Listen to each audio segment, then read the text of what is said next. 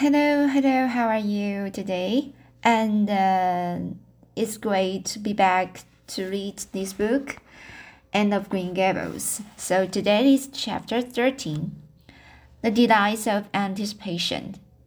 So let's get started for the to read.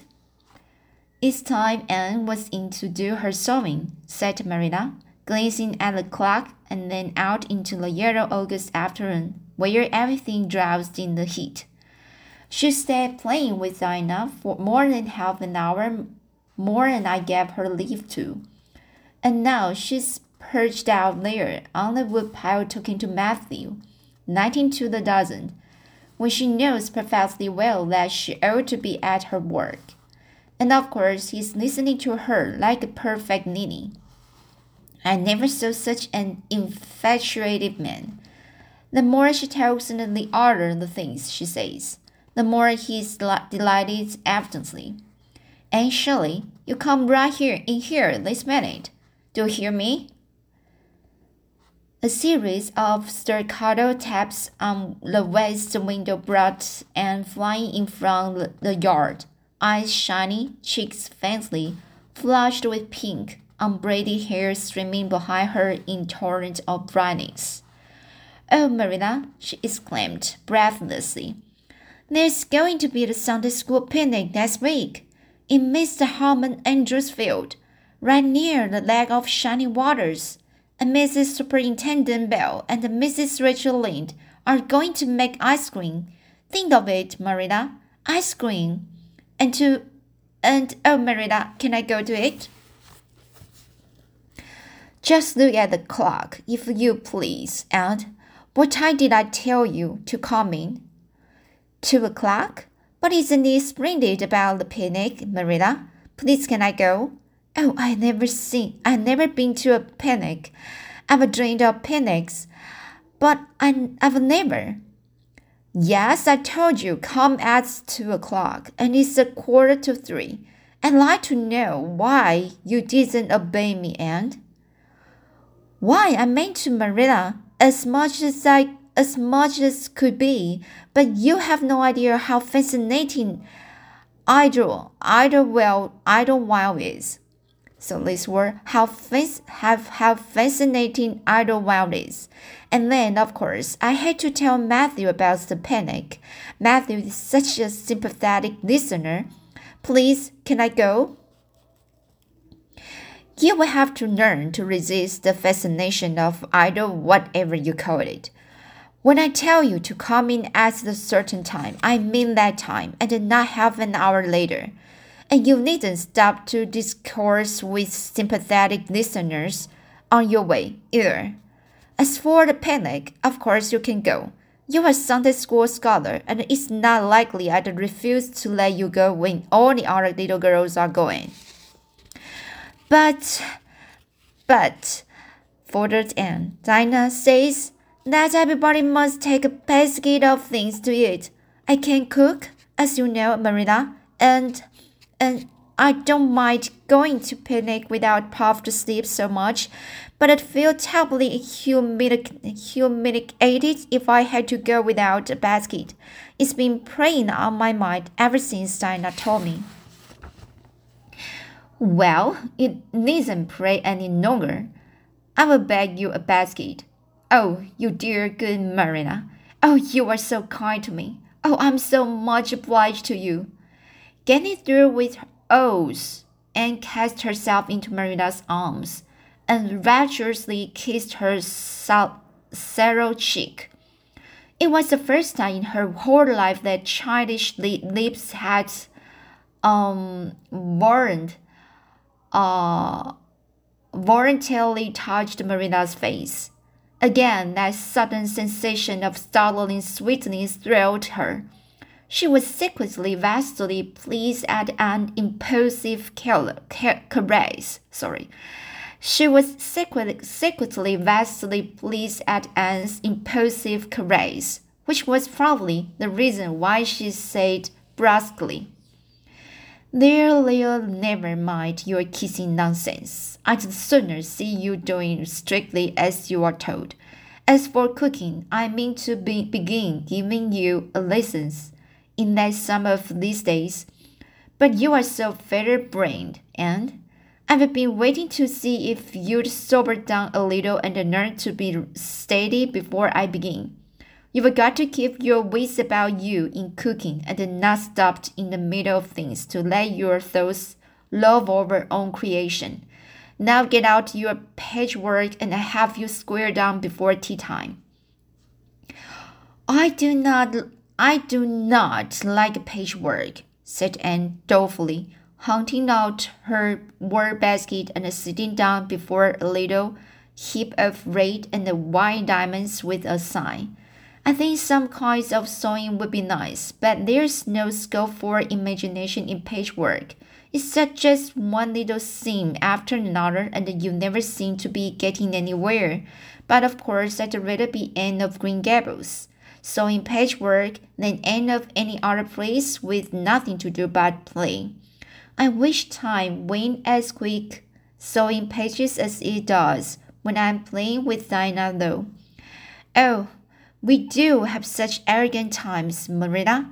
I have to furnish most of the, the imagination, but I'm well about I'm but I'm well well able to do it.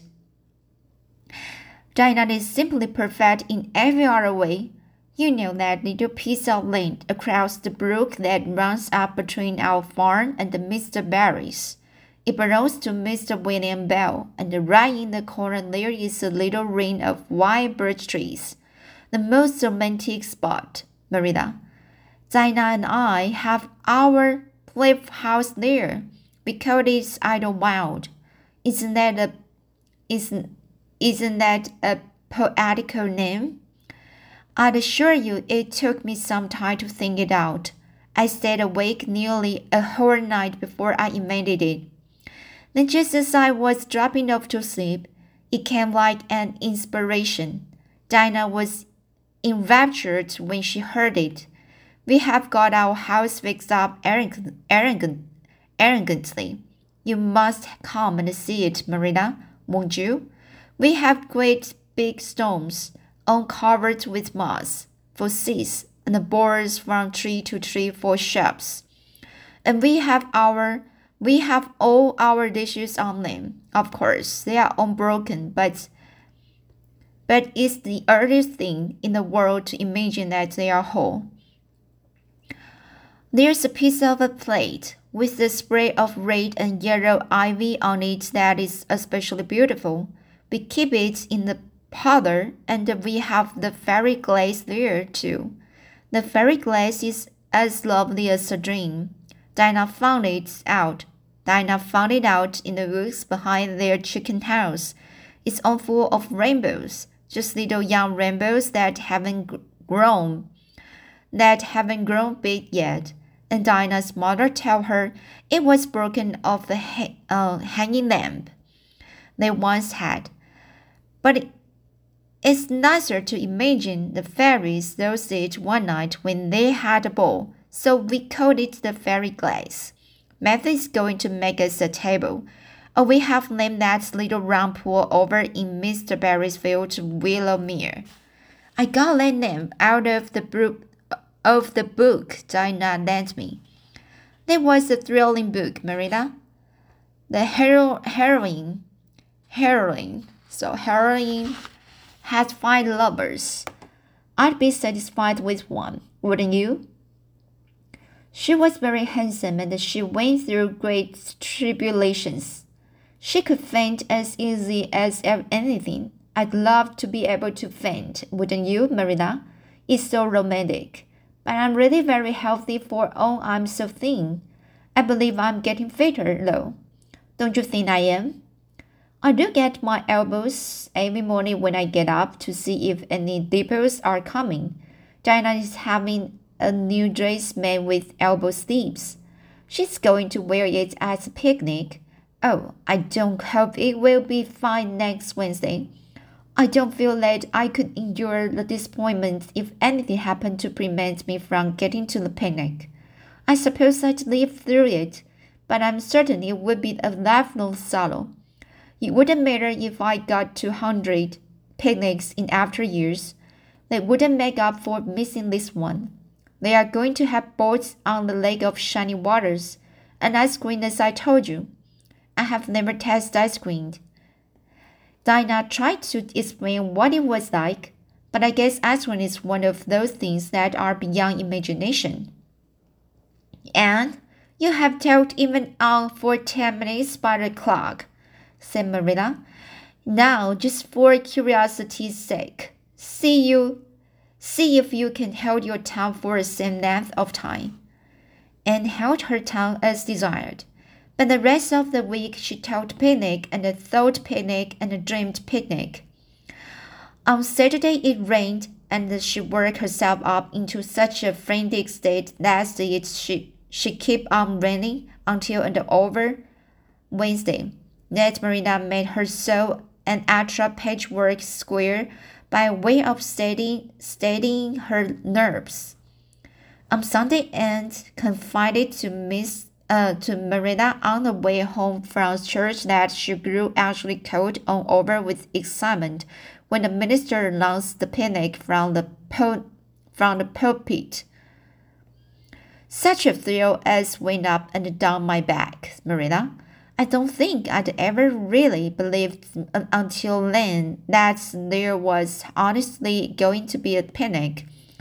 I couldn't help fearing I'd only imagine it, but when when a when a minister says a thing in the pulpit, you just have to believe it. You say your heart too much on things, and said Marilla with a sigh. I'm afraid there will be a great many disappointments in store for you through life. Oh, Marilla, looking forward to things in half the ple pleasures of them, exclaimed Anne. You mayn't get the things themselves, but nothing can prevent you from having the fun of looking forward to them. Mrs. Lee says, Blessed are they who expect nothing, for they should not disappointed should not be disappointed, but I think it would be worse to expect nothing than to be disappointed. Marilla wore her amethyst bro brooch to church that day as usual. Marilla always wore her amethyst brooch to church.